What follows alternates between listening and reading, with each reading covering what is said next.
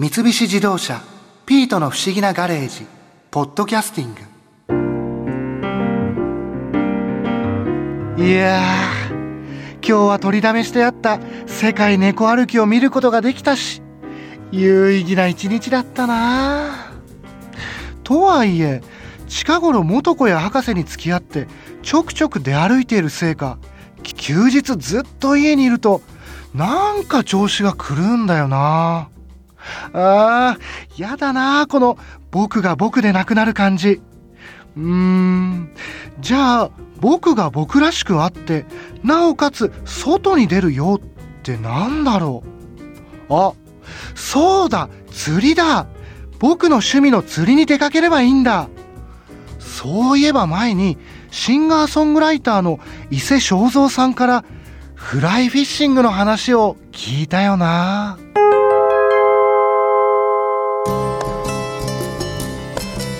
伊勢さんの新一と言います。よろしくお願いします。どうもよろしく。なんかフライフィッシングって僕あの昔ちょっとルアーはやってたんですけどあそうなんだ。なんかちょっと難しそうだしあなんかこう手を出しづらいっていうか、うん、そうね。やっぱりそういうイメージはあるかもしれない。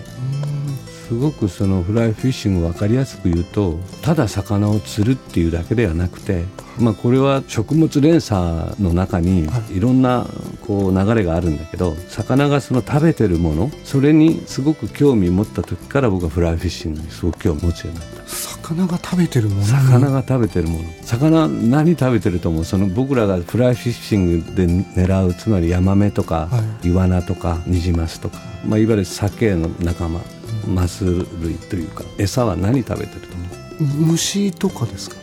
そうなの。あその通りなの。だから、まあ、ルアーっていうのは、い、わゆるその小魚を模してるわけでしょ？はい。だから大きい魚はちっちゃい魚を食べる。うん。その食物連鎖を利用して食べさせようとする、まあ、バス釣りだったらカエルなんか投げたりする、うん。フライフィッシングの場合はもう歴然と水生昆虫を食べるんですよ。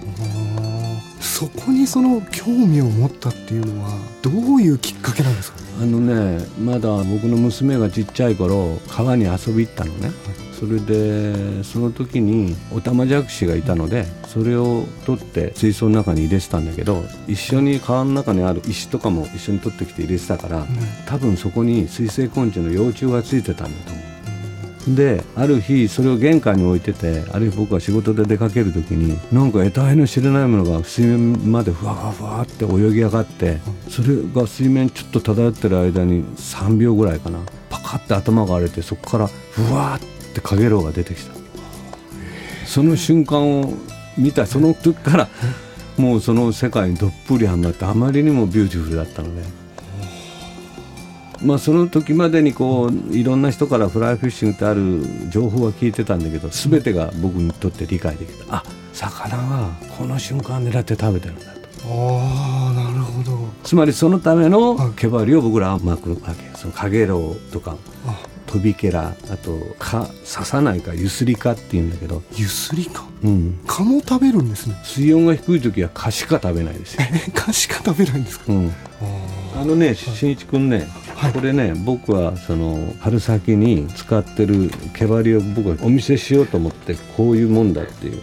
これびっくりしないでね、さっき言ったそのゆすりか？ゆすりか？こういう世界なんですよ。うわすごいですね結構ちっちゃいですねしかもこれだから本物と同じサイズに作ってないと魚は騙せないから。あ本当に大きさも色もでできれば羽のとことかは真っ白にしたいんだけどその方が僕からは見やすいんだけどそれでも賢い魚には見抜かれるのでちょっとこういう色のトーンを落としたりなるべく本物に近づけようとしてる。ちょっとの色の違いを魚がこう怪しいって思うってことなんですかね。うん、もちろんそれだけではないんだけどそのうまく操らないともともと毛針っていうものを糸がついてない状態で川に流せば自然に流れるわけでしょ、はい。それナチュラルで流れるっていうんだけど。それに僕らには糸がついてるわけだから水面に落ちた瞬間に流れに左右されて引っ張られるのね。それは引っ張るっていう意味でドラッグっていうんだけどドラッグがかかるっていうんですけどフライフィッシングの世界は。それをいかにノンドラッグでナチュラルで流すかっていうことが僕らができる唯一のテクニックでありあとはいかに本物に似せて毛針を作るか。これは全部伊勢さんが自分で作られたんですうんそれをやらないとフライフィッシングの楽しみの半分は放棄したことになる、えそんなにですか、うん、これでも本当に虫みたいですね。これはあのトビケラの成虫になる前のまだ水面下にいてやっと水面に泳ぎ上がる瞬間ぐらいの時の状態を模した毛針まああのいっぱいいろんなのがいて川の中に、その種類も実はフライフィッシングって魚釣りの遊びみたいでしょ？はい。だけど僕なんかこう持ち歩いてるのはこの本の水生昆虫ファイル。水生昆虫は入る123え釣りの方も持ち歩くんじゃないんですか？釣りの方を持ち歩くんじゃなくてこれ見てごらんほら。カゲロウの種類だけでももう100も200もあるわけ。僕でも虫苦手なんですよね。そしたらフライフィッシングがダメかもしれないな、うん。あんまりだから毛針もこううん。リアルすぎるとなんか、うん。だから必ずしも僕みたいにリアルな毛針にしなくてもデフォルメしても全然大丈夫なんだけど、うん。あの分かりやすく言うとつまりプールに虫が落ちてたりするでしょ。あはい。それとか温泉入ると時々あの露天風呂とか虫が 落ちてたり死んでたりするでしょ。そう。ん。それを魚の気持ちになってみると下から潜って見てるのと同じで本当に虫がまだ元気いい時っていうのは彼らペタンとああいうふうになってなくて軽いからこう足だけで浮いてる。だからその6個の軽い虫の波紋さえリアルであれば魚にとってはそれ虫と認識してくれるだからそのデフォルメがうまくいけば上はもうバッカバカなドピンクのあれついてても魚から見るとそれは虫なわけ。あそっかそういうことなんですね、うんつまりだから僕はリアルな毛針を巻くっていうのはまだあのあれなんだよね。どっかにあの受けてやろう精神があるわけ。こういうの僕らの世界で人を釣るっていうね。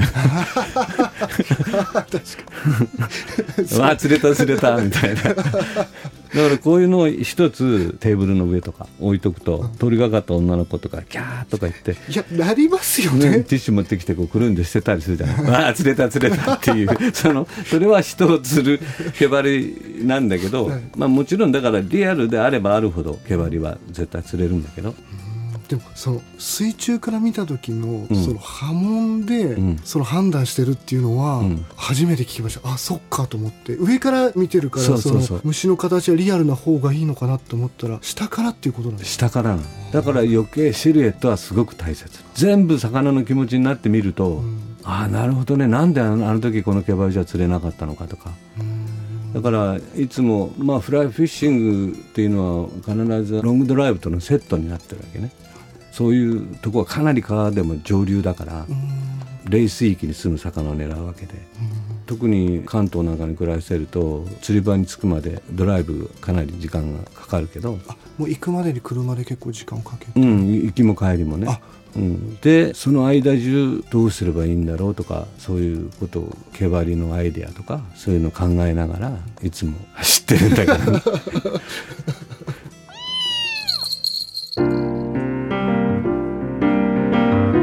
いいよなフライフィッシング。なんだよ母さん。え？元子が来てるって？ああ分かったよ。すぐ行くよ。もう。あ元子のやつフライフィッシングに興味あるかな？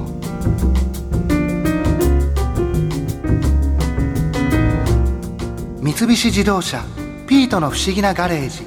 ポッドキャスティングこのお話はドライブアットアース三菱自動車がお送りしました。